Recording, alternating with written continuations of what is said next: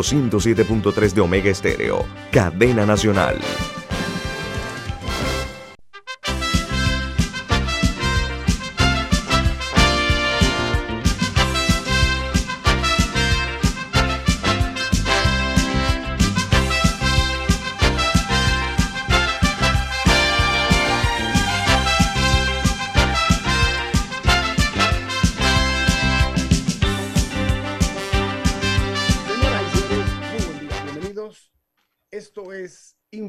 Un programa para la gente inteligente. Hoy es 3 de junio del año 2021 y este programa, Info Análisis, es presentado por... Por Café Lavazza, un café italiano espectacular que usted puede conseguir en los mejores supermercados, solicitarlo en los mejores restaurantes y también puede pedir servicio a domicilio a través de www lavazzapanamá.com. Café Lavazza, un café para gente inteligente y con buen gusto, presenta Infoanálisis. Bueno amigos, esta mañana vamos a hacer un cambio en el formato porque tenemos un distinguido invitado. Eh, estoy hablando del ingeniero Alberto Alemán Subieta.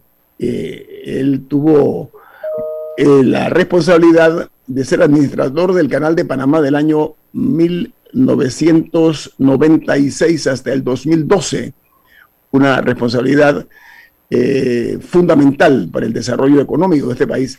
Y hablando de eso, casualmente nosotros eh, quisiéramos referirnos al tema de quienes están al frente de la responsabilidad de cuidar, de defender eh, lo que se conocen como los patrimonios de la nación.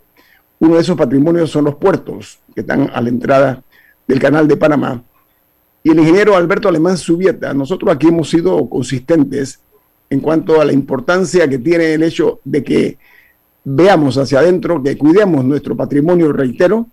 Y el eh, señor ingeniero Alemán Subieta escribió un Twitter que era como un bisturí que puso en manos eh, de un eh, neurocirujano. Y me explico por qué.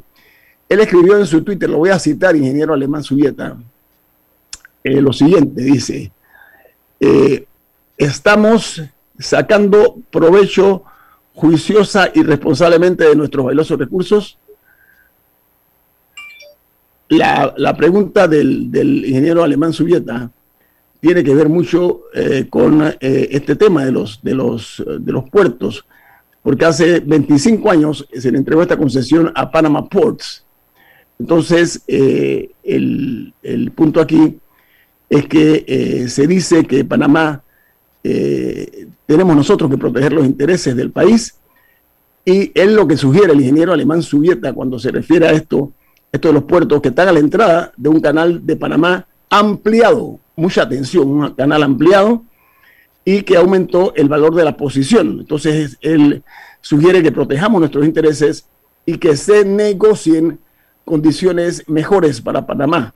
Entonces ahí viene la pregunta de él, estamos sacando provecho juicioso y responsablemente de nuestros valiosos recursos. Es la pregunta que hace usted, ingeniero Alemán Suyeta, pero un Twitter no es suficiente para exponer un tema de interés nacional como este, así que tenga la amabilidad de amplienos esos conceptos vertidos por usted en el Twitter. Eh, sí, primero nada, buenos días eh, a ustedes y a todos los que nos escuchan. Eh, ciertamente, y, la pregunta eh, de cómo ampliar pues, este concepto.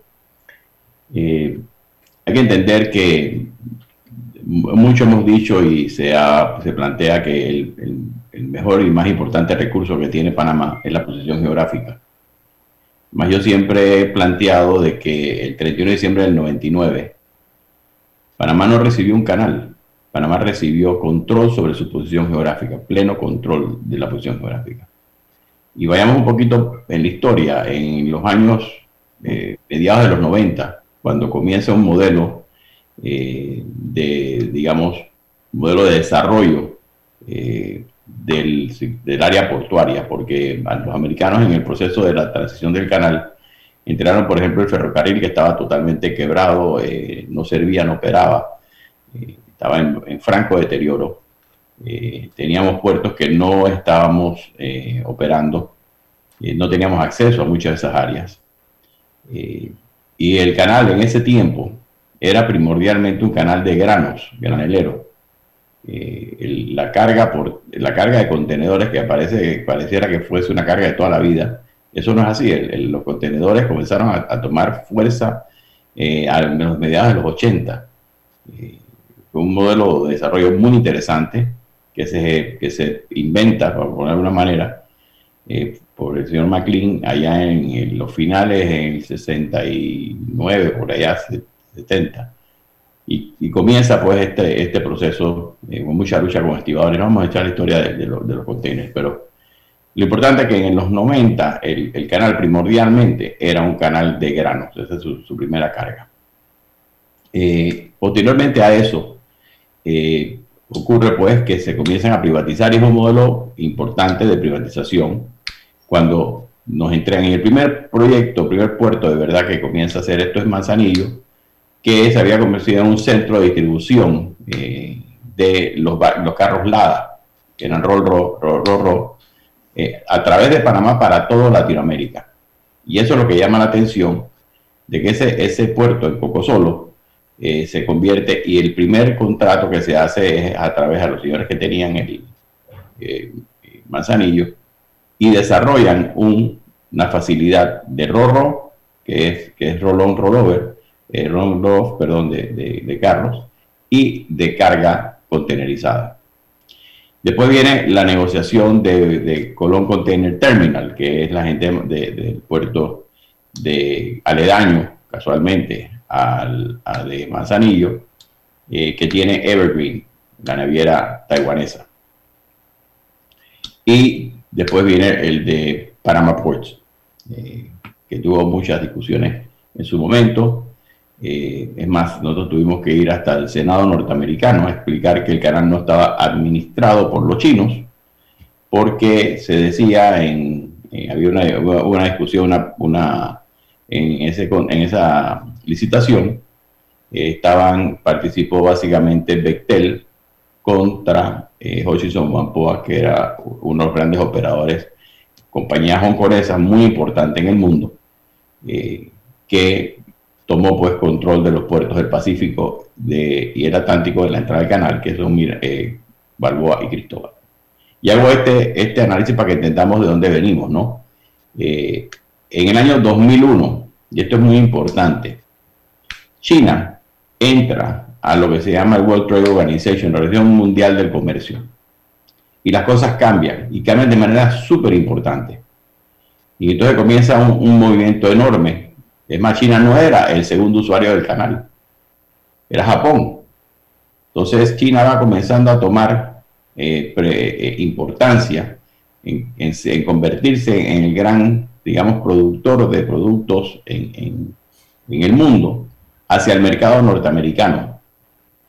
El canal competía en ese tiempo eh, con el sistema intermodal norteamericano. Y para que lo pongamos en contexto, el movimiento de contenedores en ese tiempo, hablando del año 2000, el sistema norteamericano manejaba el 87% de toda la carga que entraba, de carga contenerizada que entraba a Estados Unidos, se movía por el sistema intermodal norteamericano.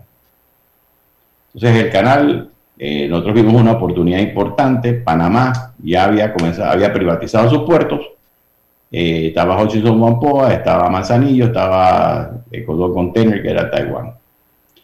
Y comienza ese desarrollo y ese interés importante ¿no? en esta ruta. Hacemos acuerdos con los, los, puertos del, Golfo y del este norteamericano y eh, comenzamos a desarrollar lo que se llamó la, la ruta Toda Agua para competir y competir de buena manera, eh, dándole sobre todo confiabilidad a la ruta del canal de Panamá que no la tenía.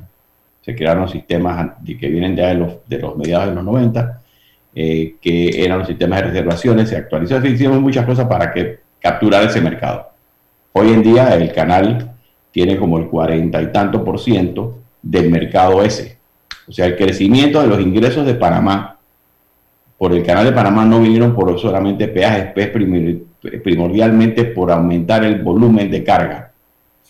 Para que, para que nos encontremos en el momento en el que el canal estaba, el canal pequeño de mover barcos eh, llamados Panamax, ¿no? que eran barcos de 4.500 contenedores ¿no? en ese mercado. Ahora, regresando al tema de los puertos, que es el tema, el, plato duro aquí. Eh, en, el, contrato, eh, la diferencia entre el Manzanillo y el puerto de Colón Container Terminal, que eran, eran áreas que no eran puertos en sí, eran áreas aledañas al, mar, eran que se convirtieron y se invirtieron para convertirlos en puertos, en puertos de, contenedores. Cristóbal Balboa eran dos puertos que estaban operando. Entonces hay una diferencia en eso. Y esa y la importancia que estaban exactamente en la entrada ambos del canal. Los otros estaban, digamos, a un lado dentro del rompeolas de, Colón, pero fuera de la entrada, eh, más, se rompió el rompeolas para poder darle acceso a esos dos puertos. Entonces, eh, el contrato de, de, este muy discutido y muy peleado, en su momento tenían unas cláusulas eh, donde el, el, modelo de cobro, digamos, al modelo de cobro de los, de los puertos de Manzanillo y de CCC, era un modelo en el cual se le cobraba y se inventó, porque es un invento interesante, eh, que el movimiento, porque como eran puertos que no, nada más que estaban, en, funcionaban allí y eran transbordos, ese movimiento se consideraba que se bajaba y se subía la carga, los dos movimientos se considera un movimiento para los efectos de pago al Estado. Entonces, este, y otros costos que se cobran, pues, eh, perdón, perdón, eh, Alberto, eso es un punto importante. Cuando se negocian los contratos inicialmente, se hablaba que se pagaba una suma de dinero por movimiento. Y en, ese momento en ningún lado se decía que subir y bajar era un solo movimiento, sino que la lógica indica que subir es un movimiento y bajar es otro. Y hay una primera disputa que luego en algún momento un gobierno panameño les aceptó la interpretación, creo que fue el gobierno de Martín Torrijos, que le aceptó la interpretación de que subir y bajar es un solo movimiento, lo que va en contra de la física, ¿no? Pero bueno, Panamá somos así de creativos. Pero además de eso, no hay un contador, no hay ningún control que diga realmente cuántos movimientos se hacen, sino que el Estado panameño le crea a la empresa. No hay fiscalización y la empresa ha pagado lo que le da la gana. Entonces vamos a, vamos a ese sí, al, concepto, ¿no? El, concepto del de, movimiento es que si tú tienes un puerto donde la carga no va a otros lugares, porque es un puerto de transbordo. Y, eso, y el negocio de transbordo es un negocio totalmente diferente al negocio de puertos que eh, donde entra y sale carga. Por ejemplo, el puerto de Cartagena. Él tiene un, es un puerto de transbordo, pero un puerto que es el puerto, digamos, la ventana del Caribe de Colombia. Y por lo tanto, Colombia genera mucha carga. Entonces, tú tienes carga que entra y sale de Colombia y eso tiene un tratamiento diferente que aquel, aquel que, puede ser una carga, vamos a poner el caso de Panamá, que es una carga que viene de Brasil, y, pero va para Europa. El brasileño que paga por el movimiento de la carga, por ese contenedor, él no sabe y ni tiene por qué saber que esa carga viene en un momento a Panamá a conectar con otro barco que va en la ruta a Europa, por ejemplo, o la ruta a Estados Unidos. Y ese, eso es lo que es. Eh, por eso posiblemente que es el modelo este de que yo, si estoy en un puerto hace eso, hace eso principalmente. Yo considero que bajo y subo y lo considero un movimiento. Yo estoy de acuerdo que eso debe ser mucho más limpio, es decir, cuando bajo es una vez y cuando subo otro, ¿por qué? ¿Qué pasa? El puerto le cobra al barco por bajarlo y le cobra al barco por subirlo. ¿Por qué? Porque el barco que baja no es el mismo barco donde subo. son dos clientes diferentes. ¿okay? No, y por, como tú lo dices muy claramente, si el puerto cobra cada movimiento y entiende que cada movimiento hay que cobrarlo, ¿por qué al Estado le echaron el cuento de que ambos movimientos son uno solo? Y además significaría que la carga que viene a Panamá, pues, Bueno, significaría que la carga que viene a Panamá se paga como medio movimiento. Porque es solamente bajarla. La carga viene, no Milton, la carga viene para Panamá tiene otra tarifa diferente. Oye, Alemán, Alemán yo tengo un corte comercial, pero vamos a ampliar y hablar sobre la creatividad nuestra en ciertas áreas y en ciertos eh, criterios. Sí, hablamos de eso porque vale la pena hacer patria. Y esta es una manera de poner las cosas claras para la opinión pública, de cuál es el fondo que hay realmente en el tema de los puertos y sobre todo que se da una oportunidad con un canal ampliado de mejorar las condiciones en beneficio de Panamá. Viene más aquí conversando con el ingeniero Alberto Alemán Subieta en Info Análisis, un programa para la gente inteligente.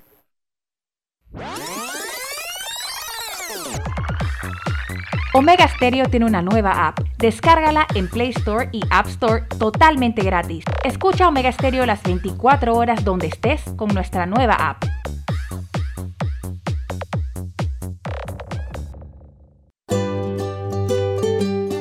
En la vida hay momentos en que todos vamos a necesitar de un apoyo adicional. Para cualquier situación, hay formas de hacer más cómodo y placentero nuestro diario vivir. Sea cual sea su necesidad, en Hogar y Salud los apoyamos haciéndole la vida más fácil, porque contamos con la experiencia necesaria para recomendarle lo que usted necesite. Recuerde, Hogar y Salud les hace la vida más fácil. Visite nuestras nuevas sucursales en Villa Zaita al lado del Super 99 y en Cativa Colón al lado del Super Extra. Estamos abiertos en todas nuestras sucursales del país y le hacemos su entrega de forma gratuita en Panamá Centro. Para mayor información, puede consultar en Instagram y Facebook. Están pasando cosas buenas. Están pasando cosas buenas. Están pasando cosas buenas. Están pasando cosas buenas. Sí, hay que decirlo alto. Están pasando cosas buenas. Ya vacunamos a nuestros mayores. El comercio está despegando. Ajustamos nuestra vida. Como en Banesco, donde también están pasando cosas buenas para ti. Nos estaremos comunicando contigo. Banesco. Ya viene InfoAnálisis, el programa para gente inteligente como usted.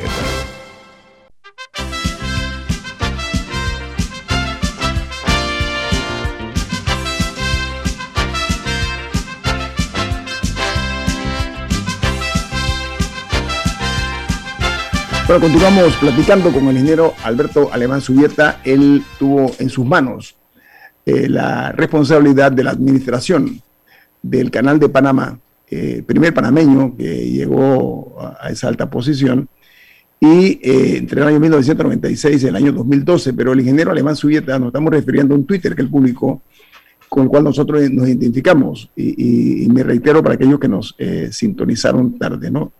Hay que proteger los intereses de nuestro país y eh, que se den mejores condiciones en la manera como se va a, a- a tratar el tema de Panama Ports 23 años después. Voy a hablar de cifras, ingeniero alemán Subieta. Y una nota que dice que eh, se ha cuestionado hasta ahora eh, los, las cifras en materia de dividendos pagados eh, a Panamá, de acuerdo a una información de la Contraloría General de la Nación, que dice que en 23 años de concesión, la empresa Panama Ports tuvo ingresos por 4.390 millones de dólares, 4.300 millones de dólares. Y uno de los cuestionamientos radica en que eh, una auditoría eh, que se realizó eh, señala que Panama Ports debió haber pagado solamente 90 millones en sus primeros 23 años a nuestro país y saben que solamente pagó 8 millones. Entonces estamos hablando de una cosa muy sencilla. El canal de Panamá ampliado es otro escenario totalmente distinto para el canal de Panamá de aquellos tiempos cuando se realizó la negociación hace 23 años. Entonces no tiene lógica que con los beneficios que le está ofreciendo Panamá, la empresa, a mi juicio, esa es mi opinión, siga pagando exactamente lo mismo de hace 25 años, casi un cuarto de siglo, ingeniero alemán Subieta. Sí, mira, este, eh, como te decían antes, el, el, el modelo IBEC, y hay que entender los modelos, ¿no? Es decir, eh, y, y- y Panamá estaba haciendo sus pininos. Nosotros no teníamos, digamos, la experiencia en Panamá de operar puertos, de administrar puertos. eh, era, era novedoso, de alguna manera, ¿no? Este, y cuando se invierte y se, y se, y se traen compañías importantes, en el caso de ese, la compañía SSA eh, norteamericana que desarrolla Manzanillo y después viene Evergreen que desarrolla eh, Colón Container, eh, invierten en el, en el modelo de nuevo de, atraer contenedores y hacer ver a Panamá como un centro de transbordo, porque Panamá no genera carga. Es importante que entendamos eso, es, es el transbordo de la carga donde está el negocio no está en la carga de Panamá genera. Panamá genera muy, muy poca carga. Entonces, eh, esa apuesta que se dio en el modelo que ya había desarrollado la, la compañía de, de de los distribuidores de helada de utilizar a Panamá como ese centro de transbordo de realmente de carros, pues lo estaban eh, llevando al tema de transbordo de carga para Centroamérica, el, Caribe y Sudamérica a través de Panamá. Entonces, eh, y de nuevo, los la carga de en Estados Unidos y en el mundo estaba cogiendo mucho eh, auge, ¿no? que por supuesto se potencia, como decían antes, cuando China entra en el, en el World Trade Organization, la Organización Mundial del Comercio, que es en el año 2001, diciembre de 2001. Y eso fue muy importante para Panamá y para, para el canal, ese, ese cambio que se da. Entonces, el siguiente modelo fue el modelo del de el contrato del puerto de Balboa y de Cristóbal, ambos puertos, son dos puertos, no es uno, son dos puertos en la entrada del canal. Ese puerto, cuando se contrata, se licita. Eh, y ese puerto, por ejemplo, que no solamente es Cristóbal, es Cristóbal y Telfers, ahí enfrente, le dio al, puerto de Balboa el control de tener el primer, el derecho de, de, de, cualquier desarrollo que usted fuera a hacer en Rodman. Ellos tenían primera opción sobre cualquier eh, este, operación que fuera a hacer en Roma. Tenían, estaban defendiendo la posición y por eso eh, ese contrato eh, y otras cosas, pues tenía, eh, tenía dos pagos, tenía tres componentes. El primer componente era un pago fijo de 22.2 millones de dólares al año, indiferentemente cuánta carga se moviera. El otro era un componente variable, y ese componente variable era el 10% de los ingresos brutos de todos los ingresos del puerto. Y además de eso, el Estado recibía 10% de las acciones. Y son dos cosas diferentes. Las un, momentito allí. Estos 22 millones creo que finalmente no los pagaron porque adujeron que la inversión que ellos hicieron la tenían que recuperar primero o no fue así. Bueno, había una, había, eh, el, yo no sé si pagaron los, los 22 millones, yo no, no llevo el control de los, cobros del Estado, pero... Creo que no, y dijeron que había en el contrato ellos tenían que hacer inversiones por 50 millones de dólares y había una serie de, cláusulas de ese tipo. Eh, pero el, el, el, modelo era ese, tú me pagas una anualidad, ya, que es el, fijo, que es, es, un, es un modelo similar a lo que hay en las en, digamos, en los malls, cuando alquilan tiendas y, que tú me pagas un monto fijo mensual y me pagas un porcentaje de tus ingresos. Eso es muy, es muy, es muy típico. Y ese es el modelo de, de lo que se llama el land owner, eh, que es el, dueño de la tierra, por ejemplo. Este, yo te entrego la tierra, tú haces tu, y tú me pagas a mí un una mensualidad más un porcentaje de tus ingresos. ¿Por qué? Porque yo quiero ir en el beneficio o en el desarrollo que tú le vas a hacer a la tierra que yo tengo, porque en la medida que esto va mejorando, yo también tengo, va mejorando mi ingreso, o sea, y no, y, no, hay, no hay un... No, pero y en el caso del mall que se aplica a los puertos, como dueño del mall yo voy a hacer promociones, yo voy a traer otras tiendas que generan tráfico, entonces el dueño de la tierra realiza cosas que generan más tráfico. En el caso de los puertos, la ampliación del canal, los mantenimientos del canal y la estrategia comercial del canal lo pone Panamá a favor de los puertos. Tú quieres, tú quieres, ir, tú quieres ir recibiendo ingresos de, lo que se llama la plusvalía. ¿no? Entonces, eh, ese, ese fue el modelo de, de, en el año 97 del contrato de Hutchinson Mampoa, eh, Panama Ports, que después llevó a la queja de, comenzar a, decir que los americanos, que los chinos estaban corriendo el canal de Panamá terminé en un, en un hearing en, el, en octubre del 99 en el Senado norteamericano, explicando que eso no era cierto. Eh, pero fuera de eso, después en el año 2000 eh, eh, se solicita, en el 2001 solicitan ¿no? que se va que acogerse pues, a lo que se llamó la, equiparación, que era, y lo que hizo la equiparación fue borrar los dos pagos y ajustarlo al pago por movimiento. Eh, y, y, se, y, se, y se, ah, en ese momento eran 6 dólares, que era algo así, por movimiento, eh, entendiendo el movimiento a las dos, subida y bajada. Este, y, en eso es lo que eh, se estructura entonces el nuevo contrato. Ajusto a ese, a ese y el movimiento también solamente se puede ajustar ¿no? hasta un máximo de 10% y son cada cinco años. Eh, o sea que te ha dado como un 2% por inflación eh, en el tiempo, porque después, después de eso, eh, obviamente ese, ese decreto, que fue porque se hizo a través de decreto, que iba a ajustar una ley, un contrato ley, fue declarado inconstitucional. Y en el año el presidente Torrijos entonces renegoció o hizo una adenda, que es la primera adenda al contrato. Y se, adenda el contrato donde se establece en ese contrato el, puerto paga 102 millones de dólares eh, al, gobierno en el momento en reconocimiento de que había recibido los puertos, eran puertos operacionales con estructura. Y se comprometía a hacer inversiones que también lo había, se había comprometido en el gobierno de la presidenta Moscoso, a hacer inversiones de, de ampliar el puerto eh, en mil millones de dólares. Ingeniero Subieta, Alemán Subieta, yo quiero aprovechar el tiempo por lo siguiente. Usted eh, se refirió en un momento determinado a la cómo la ampliación del canal de Panamá eh, modificó el negocio marítimo y eso en consecuencia no únicamente a nivel local sino mundial. Y en la forma como las navieras operan.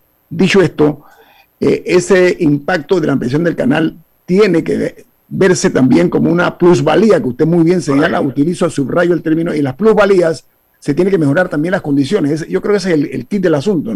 Desde su perspectiva. Ahí, donde yo creo que, la, estoy de acuerdo y, es, y obviamente eh, son estos hitos que se dan eh, porque cuando uno ve el movimiento de carga y el crecimiento este, es bien importante y el, canal modificó Panamá, los panameños, al tomar la decisión de ampliar el canal de Panamá. Las cosas que a mí más me, llenan de orgullo, honestamente, eh, es que Panamá tomó primero la decisión de ampliarlo, pero sobre todo era cuando uno, uno eh, iba a ver a los colegas en los puertos de la costa este americana y el Golfo, la cantidad de inversión que Estados Unidos estaba haciendo para adecuar sus puertos para, por, el motivo de la ampliación del canal de Panamá. O sea, nosotros éramos el, detonante de ese, de, ese, de ese crecimiento en Estados Unidos, en el Caribe, en Cartagena, en Costa Rica, ¿no? con inversiones muy importantes porque Panamá estaba abriendo, como que dice, abría el, el, tamaño y ahora va a poder transitar barcos enormes, ¿no? Y por lo tanto el, el transbordo y, la, y las operaciones van a cambiar y han cambiado de manera espectacular al mundo entero. Le cambiamos, cambiamos el modelo, lo cambiamos muy importante, no solamente los barcos, cómo se construyen, el tipo de barco, el movimiento de carga y la posibilidad de, de, optimizar esto. Eso lo hizo Panamá con su ampliación.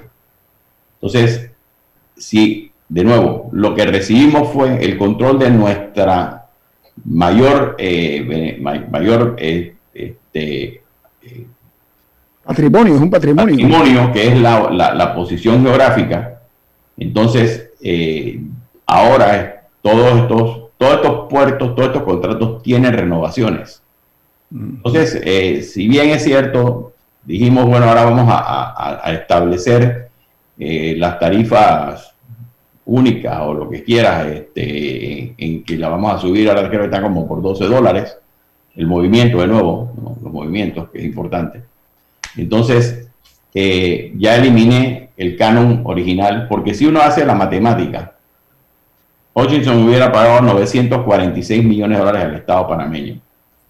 Si no, está, era pagado por movimiento, si era en, la, en el contrato original. No, la Contraloría dice que, le pagó al país en una serie de cosas como 440 millones.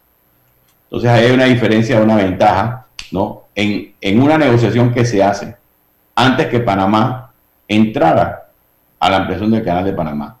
Cuando se hace la primera, que es con la equiparación, cuando se hace la primera enmienda, que es en el, gobierno de Torrijos, donde se establece pues ya de manera formal eh, el, asunto pues de, que van a pagar por movimiento y todo, la, a todos los puertos. Yo creo que el momento ahora en que se tiene que volver a hacer esta revisión de dar otros 25 años o que ahora hay, hay que estar también claros de que el, contrato dice ¿no? que si tú cumples con tú tienes una renovación automática. Pero si pagaste la mitad de lo que te habías comprometido no, no, has cumplido. lo que pasa es que el, dueño Panamá te, hizo una adenda a tu contrato. O sea vamos a poner Panamá tomó esa decisión Alberto, tenemos que irnos a un cambio, tenemos que ir a un cambio comercial, pero a mí me gustaría conocer tu opinión a la vuelta sobre si tenemos que seguir negociando contratos ley o debiéramos tener un régimen universal de puertos. Estas son las condiciones y si usted se acoge a ellas bien y si no, no. Después del corte comercial, escuchamos la opinión del ingeniero Alberto Alemán Subieta, quien nos eh, distingue esta mañana aquí en Infoanálisis, hablando de la perspectiva de nosotros aprender a valorar lo que es no únicamente nuestra posición geográfica, nuestra tierra, sino también la imagen del propio país en cuanto a la manera de negociar eh, ciertas eh, condiciones para este tipo de, bienes que tenemos nosotros. Viene el corte comercial, viene más aquí en Info Análisis, un programa para la gente inteligente. Esta es la hora. 8 a.m.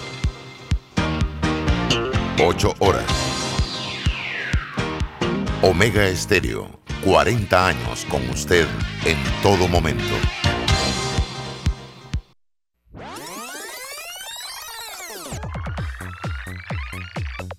Omega Stereo tiene una nueva app. Descárgala en Play Store y App Store totalmente gratis. Escucha Omega Stereo las 24 horas donde estés con nuestra aplicación 100% renovada. La nueva Ford Explorer XLT está preparada para cualquier aventura, con lo último en tecnología Sync 3, asistencia de manejo Ford Copilot 360, 7 bolsas de aire, transmisión de 10 velocidades, interior ajustable que brinda mayor espacio y confort para toda la familia. A solo 46,635 sin ITBMS. Ven a cualquiera de nuestras tres sucursales, Transísmica, Chitre y David, o llámanos al 229-9333. Ingresa a www.distribuidoradavidsa.com para que conozcas y codices ya tu nueva Ford. Ponte cómodo con un Explorer XLT.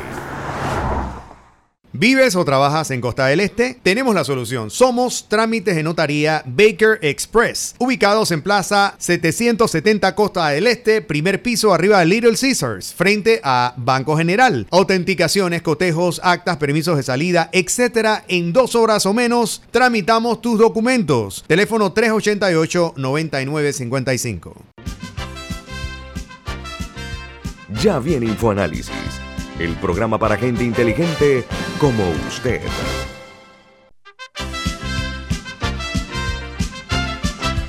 En esta plática franca, sincera con el ingeniero Alberto Alemán Subieta, quiero nada más para efectos eh, eh, muy puntuales referirme a lo siguiente. Eh, no estamos hablando del contrato ley número 5 del 16 de enero del año 1997, cuya cláusula, la 2.9, eh, estableció que las concesiones de Panama Ports tendrían una duración de 25 años contados a partir de la fecha de su entrada en vigencia, plazo que se prorrogará automáticamente, dice este contrato, por periodo adicional de 25 años bajo los mismos términos y condiciones siempre y cuando la empresa haya cumplido con todas sus obligaciones básicas de acuerdo a este contrato. Ahora, hay información de que hay varios eh, montos de dividendos atrasados. Esa es una de las cosas que entran en juego en esto, Milton. para regresar a la pregunta final, pero en lo que tú acabas de decir, por el testimonio de Alberto Alemán Subieta, en un momento dado, en el gobierno de Martín Torrijos se hace una renegociación con el famoso cuento de la equiparación y se le eliminan una serie de obligaciones que aparentemente no había cumplido la empresa y se genera una nueva estructura de pago. Entonces, no es posible que al terminar la vigencia 25 años, porque en algún momento les perdonamos el incumplimiento, digamos que hayan cumplido, y ahora nos quieran meter 25 años más, sabrá Dios si van a cumplir y en el camino alguien les vuelve y les condona el incumplimiento. O sea, podemos seguir viviendo con este tipo de situaciones o mejor vamos a un régimen universal y nos liberamos de la posibilidad de que los representantes de Panamá en un momento dado no trabajen a favor de Panamá, sino a favor de la empresa. Mejor un régimen universal. Mira, eh, de esto eh, es, es, una pregunta bastante filosófica y bien importante. Estoy, estoy de acuerdo que, que, que, uno debe mirar, y Panamá tiene que mirar de nuevo la posición geográfica y cómo, cómo maximizarla y optimizarla. Yo creo que Panamá tiene infraestructuras importantes, entre esas son las infraestructuras portuarias. Eh, yo estoy de acuerdo con el modelo de desarrollo que Panamá hizo, traer aquí a grandes operadores, porque los que saben operar los puertos son, son operadores empresas como Ocho o Pampoa, eh, Manzanillo, o sea, son, son, son la gente que sabe este negocio de verdad. Nosotros somos los dueños del terreno y por lo tanto tenemos que capturar un valor de esa, de esa, de esa valorización que se va dando en el tiempo. Y el país apoya a que esto pase. Una de las grandes cosas que hizo el país para mejorar su carretera fue ampliar el canal. Cuando se contrataron estos puertos no existía ni se estaba discutiendo la ampliación del canal de Panamá. En ese tiempo los puertos movían muy poca carga. 25 años, y son contratos de 20, 25 años, pasan muchas cosas. Entonces, cuando yo renuevo, ¿no? Si, si las condiciones cambiaron, si, si, el modelo que existe no es un modelo donde, donde yo, el dueño va capturando ese, ese beneficio de alguna manera, ¿no? Junto con el operador, entonces ahí hay una, digamos, ahí, ahí es donde siento que hay una, eh, una falacia, pues una, una falla en el, en el, modelo, por lo menos como yo lo, yo lo, entendería. Eh, es más, los modelos exitosos como el puerto de Dubái, ¿no? Eh, y es lo que Panamá, como Panamá apoya a estas, a, a los puertos, al canal, al desarrollo integral nuestro, es que tú tienes zonas francas, creaste los Panamá Pacífico, el, el, el, este, zona libre de Colón, y tú tratas de atraer las leyes que Panamá hace para la atracción de, empresas, todo eso es beneficio para que casualmente se haga más transbordo en Panamá, para que le hagas valor agregado a la carga. Ese es el valor que tú estás y trabajas con los operadores portuarios. Entonces, eh, vemos un, un, proyecto que tenía una, un modelo que se cambia a un modelo donde se, digamos, como bien dijiste, y eso ocurrió en el gobierno de la presidenta Moscoso, donde se hace la equiparación, eh, que obviamente pues, fue eh, declarada inconstitucional, y por eso el gobierno de, de, Torrijos hace el, la adenda esta número uno y se ha adendado otras dos más eh, por tanto, sufrió tres adendas. Entonces, un, tema que, por ejemplo, eh, uno se debe preguntar es, eh, ¿vale algo ese 10% que, que, tengo de acciones en, el puerto? No, yo no controlo, yo soy un, accionista minoritario, yo no tengo nada que decir allí, tú haces, yo tengo que, poder tener toda la información de cómo que estás contratando, cómo contrataste, con quién contrataste, etcétera, para saber si los gastos están relacionados para ver si al final hay un, beneficio.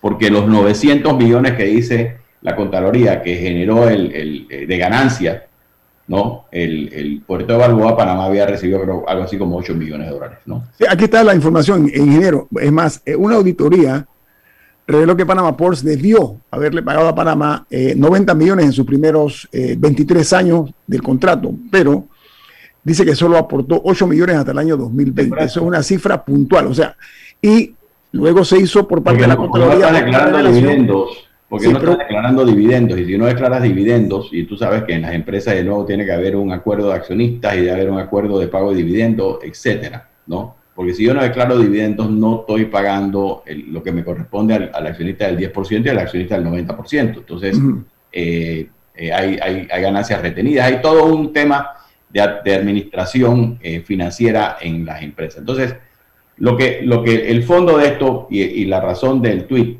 es como se está dando esto. Esto es un momento para posiblemente repensar el modelo, ¿no? Eh, porque si en su momento pensamos que todo el mundo debiera estar en igual condición de juego, ¿no? Y eso me parece que es que así debe ser y que es la pregunta de Milton. Si nosotros en vez de estos contratos leyes, ¿no? que yo no me gustan, ¿no? porque eso es, ser casi un país tercermundista. ¿no? Lo que debo tener es, un modelo de gestión como, como tú vas a administrar tu recurso. Y ese recurso lo tendrás que adecuar dependiendo, pues obviamente, de qué estás dando a quién y qué condiciones le estás dando, porque no es lo mismo que te entregue un puerto operando que, que, te, que entregue un pedazo de tierra sin nada, ¿no? Entonces, eh, pero el, el, modelo, el modelo, el concepto debe ser similar para todo el mundo. Entonces, eh, y también debe haber, hasta cierto punto, eh, una flexibilidad, mm, de ser más flexible, porque se crea también la ley de puertos, que más o menos desarrolla todo este concepto, Milton, porque hay una ley que, que, que es una ley, pero, pero las empresas, para poner esa cantidad de dinero, quieren certeza. Y es un tema que a nosotros como país hay que, hay que reconocerlo, es yo tengo certeza del contrato. Perdón, pero eso, eso se resuelve con los tratados de protección a inversiones. Panamá tiene tratados con Estados Unidos, con España, donde le garantizan a las empresas de esos países que si invierten bajo ciertos términos y estos fueran cambiados en el tiempo, hay un mecanismo de compensación. Pero eso sigue siendo un régimen general. Mi problema son los regímenes individuales que se hacen a la medida y donde normalmente los funcionarios panameños que son transitorios no defienden el interés nacional, sino que se allanan a lo que la empresa quiera que, le den. Entonces, por eso, por eso es que el punto, el punto, pero eso es lo que pasa cuando tienes, tienes instituciones débiles, ¿no? Sí. Eh, y no tienes la certeza, pues, de que, de que yo voy a hacer inversiones de miles de millones de dólares, ¿no?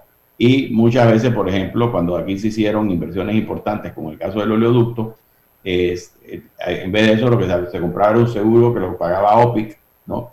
Que es una agencia del gobierno americano que si tenías algún tipo de yo te, yo te respondo con un seguro.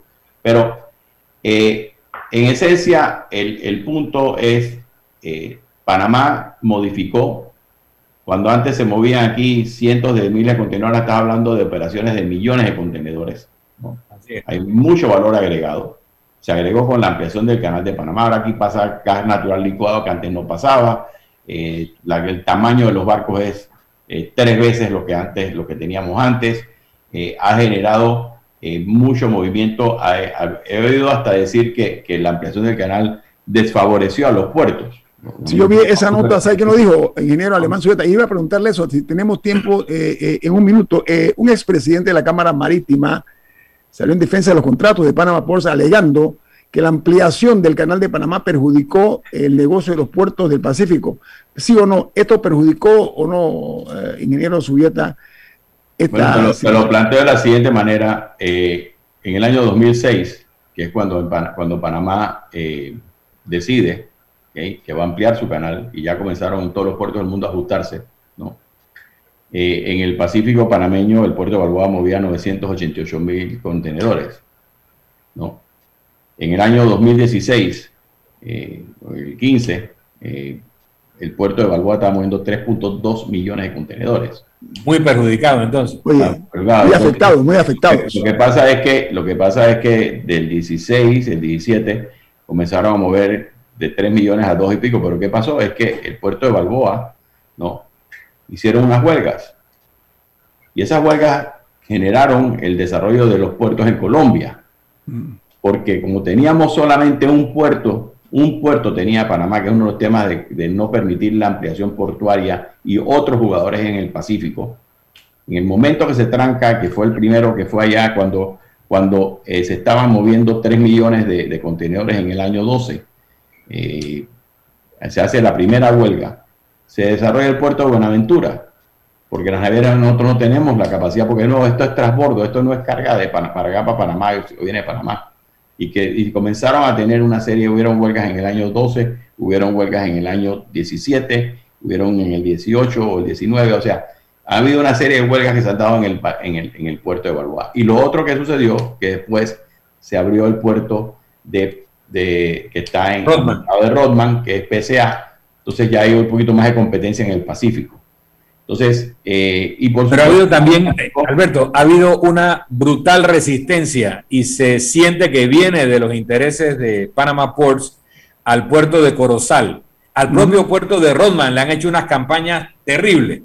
Yo estoy defendiendo el monopolio del Pacífico, entonces el problema es ese, es decir, nosotros tenemos que poder ampliar. La diferencia que tienes en el Atlántico, tienes tres puertos, tienes diferentes donde ir y estás compitiendo de manera muy directa y muy cerca con el puerto de Cartagena y el puerto ahora que desarrolló eh, Costa Rica. ¿Por qué? Porque Cartagena siempre ha vendido que él es un puerto en la entrada del canal de Panamá. ¿no? Entonces, mm. eh, porque sirve para transbordo. Y nosotros no tenemos, eh, ni, tenemos el, control de esto. Lo que, lo que sí sucede es que si tú nada más que tienes un solo operador, entonces ese operador tiene control. ¿Y qué pasa cuando ese operador entra en una huelga?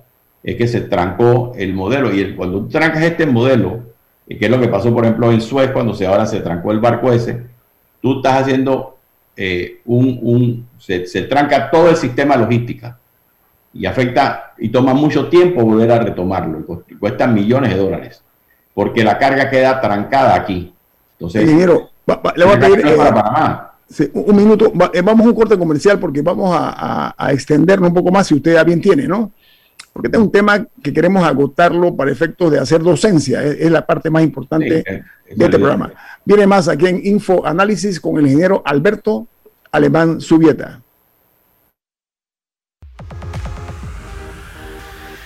Omega Stereo tiene una nueva app. Descárgala en Play Store y App Store totalmente gratis. Escucha Omega Stereo las 24 horas donde estés con nuestra aplicación totalmente nueva. Inundado de papeles en su oficina. Gasta mucho tiempo buscando documentos y archivos. En Solutexa digitalizamos los documentos de su empresa y le proporcionamos un software poderoso y fácil de usar para que pueda organizar y encontrar esos documentos escaneados. Llámenos al 209-4997 para un demo sin compromiso. Solutexa, expertos en digitalización y gestión documental.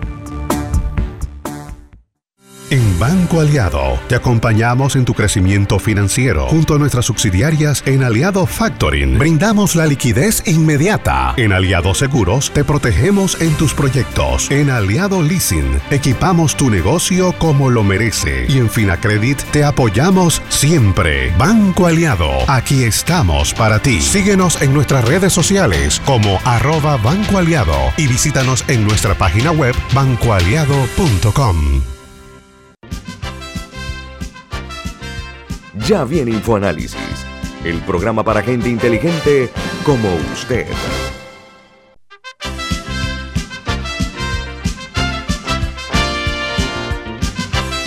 Hola amigos, eh, estamos eh, platicando con el ingeniero Alberto Alemán Subieta sobre primero la posición privilegiada que tiene Panamá y en consecuencia el desarrollo mismo de la nación, del país, de la República. Y eh, coincidimos en el hecho de que aquí lo que vale es exactamente eh, mirar los mejores intereses del país sin, por supuesto, afectar a terceros, pero ver primero nosotros lo que le conviene al país. Ingeniero Alemán Subieta, eh, ya nos queda bastante claro eh, el tema este, pues, de, las consideraciones que hay en cuanto a, que Panamá tiene que mirar mucho más a tono con, los, con el momento versus hace un cuarto de siglo, casi un cuarto de siglo, 23 años con Panamá. Lo que cada quien entonces, de su opinión, ingeniero Alemán Subieta, es ¿qué? ¿Qué, propondría usted o qué propone usted al respecto? Mira, eh, yo siento que, a mí me, gusta más el modelo hacia, hacia que el, país vaya capturando valor en la parte variable ¿no? del, de la operación portuaria. ¿Y por qué te digo esto? Porque eh, si no, lo que tiende a pasar es que si tú amarras, por ejemplo, eh, y como está estructurado el, tema por movimiento, y vamos a, suponer que mañana lo quieras cambiar y vas a cobrar por cada movimiento para quitar eso de que si es el movimiento 1 y 2, eh, ese ajuste se pudiera perfectamente hacer. Lo que pasa es que eso es una tarifa y es, como cobrarte eh, un peaje por eso. entonces, ese peaje lo tengo ajustado y solamente lo puedo ajustar cada tanto tiempo porque lo que tú tienes que tener mucho cuidado es que el Estado comience a meterle tarifas a la carga contenerizada eh, de esa manera. Ha habido momentos en que eh, yo estaba presente cuando eh, una funcionaria quería ponerle 20 dólares al contenedor por, inspecciones. Eso, eso acaba con el, con el, mercado de transbordo. ¿no? El mercado de transbordo es muy delicado. Entonces, ya hay que saberlo operar y saber cómo compites, porque tú te, tú te vas a hacer transbordo al puerto al lado. Entonces, en ese sentido, es preferible que el que sabe operar y el que sabe qué precio ponerle a esa carga es el operador. Y por lo tanto yo debo recibir un porcentaje del ingreso total tuyo. Y yo estoy tranquilo con eso porque, ¿qué pasa? Ahora mismo la carga contenerizada está disparada en precios. Y ha habido momentos donde la industria de, contenedores ha perdido millones de dólares o billones de dólares, porque así es. Y hay momentos en que gana billones de dólares, como es el momento este ahora, la pandemia ah, y, la, y el, trastorno logístico ha creado unos precios altísimos. Entonces, eh, los operadores portuarios también se aprovechan de, la, de esa situación y Panamá ha crecido en, carga ahora en el, en el momento este de, de la pandemia y los puertos pueden cobrar más. El que sabe operar sabe qué cobrar, ¿no? Entonces, esa parte ahí Panamá debiera tener un modelo donde yo voy con el operador. Si Panamá mejora eh, su sistema, sus carreteras, su interconexión, eh, mejoramos conectarnos con el, el, aeropuerto, todo lo que podemos hacer para mejorar nuestro sistema va a aumentar el volumen de carga y tú como operador, tú sabes a quién atraer, yo quiero que tú me traigas más negocio. Entonces, por eso que vale la pena de repente repensar el modelo. Eh, porque si no nos vamos a amarrar a 25 años más con un contrato ley. Y va a venir el tema de lo que bien dice Milton, que yo voy mañana, si tú me afectas con esto, yo te llevo a corte, y a corte internacional como país. Entonces, yo tengo un momento ahora de poder revisar este, este asunto. Entonces, eh, y eso posiblemente va a requerir no solamente la revisión del contrato con eh, Panama Ports, ¿no? De repente es una revisión integral. lo que bien plantea de, repente es qué estamos haciendo y cómo lo hacemos. Eh, y no es para sencillamente yo quiero cobrar más por querer cobrar más. Es un tema de modelo, ¿no? Es un modelo de, modelo de desarrollo. Entonces, eh, porque tú eres parte, yo te quiero, yo creo completamente y, apoyo, pero eh, 100%, de que estas eh, y que tú atraigas a, a, otros operadores portuarios al país yo espero que Panamá no, se, no, no estemos satisfechos con eh, en un país que movía 200 mil contenedores o 300 mil en el año 97 cuando contratamos a los, se dieron los contratos estos de, a un país que está moviendo 7 millones. Bueno, yo espero que en el, eh, ojalá que en menos de, de, 25 años estemos moviendo 15 millones o 18 millones o 20 millones. Singapur mueve treinta y tantos millones de contenedores al año. Entonces, nosotros tenemos una situación eh, que es aún mucho, pienso yo, estratégicamente mejor que Singapur. Porque Panamá es el único puerto del mundo. El concepto es ese, es un puerto que tiene terminales en dos océanos.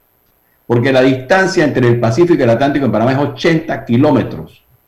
Eso no es, nada. El puerto de Rotterdam es más que 80 kilómetros, tiene el doble ¿no? En sus propias terminales. Así es. Y, y aquí, Alberto, porque sé que vamos a hablar de un tema más. El tema no es, nadie quiere matar la gallina de los huevos de oro, pero sí queremos que la gallina ponga huevos y llegue, ¿no? No que los huevos se vayan. Pero la clave, el concepto, ese, ese concepto, perdón, ese concepto que le estoy planteando. Yo tengo diferentes operadores y hay que mirarlo, porque tú tienes que atraer más, más, más negocios, más empresas para crear más trabajo para los panameños. Esa, esa es la, la estructura que me permite a mí un desarrollo de sacarle valor a lo que es la logística. La logística no es solamente, de nuevo, porque el, tema no es hacer transbordo. El, trabajo, el transbordo es un elemento. Lo que yo quiero es darle valor a la carga. Y Pero no solo eso, creo que bajo tu, tu, administración se empezó a desarrollar el plan de desarrollo de las riberas del canal. Hablábamos de Rotterdam. Rotterdam, que mide casi el doble que el canal todas sus riberas están siendo activadas con, con actividades económicas, ¿no? Y el, canal de Panamá, ¿no? Porque Rotterdam, es un puerto de entrada para Europa. ¿no? Sí. Entonces, eso es todos los países europeos.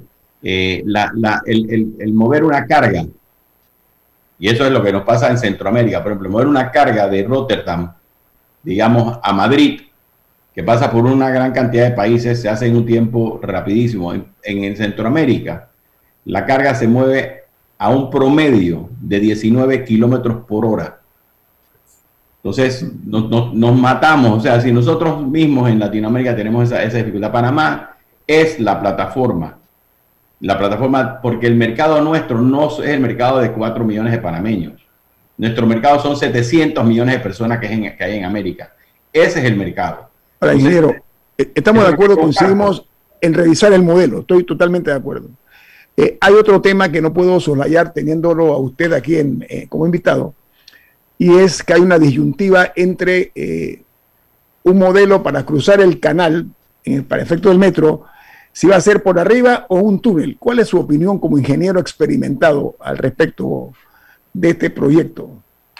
Mira, yo, yo tengo una, una, una, idea diferente y, sé que no es necesariamente compartida por algunas personas, pero bueno, digo, la ventaja de tener 70 años y hacer lo que decir lo que uno quiere, eso es una, una maravilla, ¿no? Eh, yo siento que el metro, este, sobre todo cuando va, estar yendo hacia el, hacia, hacia el oeste de Panamá, hacia Chorrera, porque yo no lo veo tan de nuevo, no lo estoy viendo nada más que a Chorrera, ¿no? Ni a Raján Chorrera, lo estoy viendo mucho más allá. Yo quisiera ir a Capira, a otros lugares. Eh, yo siento que el, el lugar de, de, cruce debiera ser, o en el, ahora mismo en el puente centenario, porque el puente centenario puedes poner un, eh, usar los dos carriles que no estás utilizando ahora mismo. Es muy corto y es a nivel. ¿okay? porque esa, y esa fue la ubicación del puente centenario.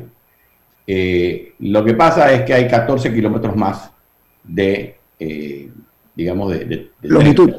de tren que hay que, ponerle. Eh, pero ¿qué pasa? La, la, si eso se hubiese hecho, yo pienso ya estaríamos conectados Chorrera con Panamá hace rato. ¿no? y 14 kilómetros a mí no me preocupa. Yo sé que hay temas de que si va a tomar un poco más de tiempo, todo lo que tuvieras, pero para mí, el, yo que toda mi vida me dediqué a hacer carreteras, ¿no?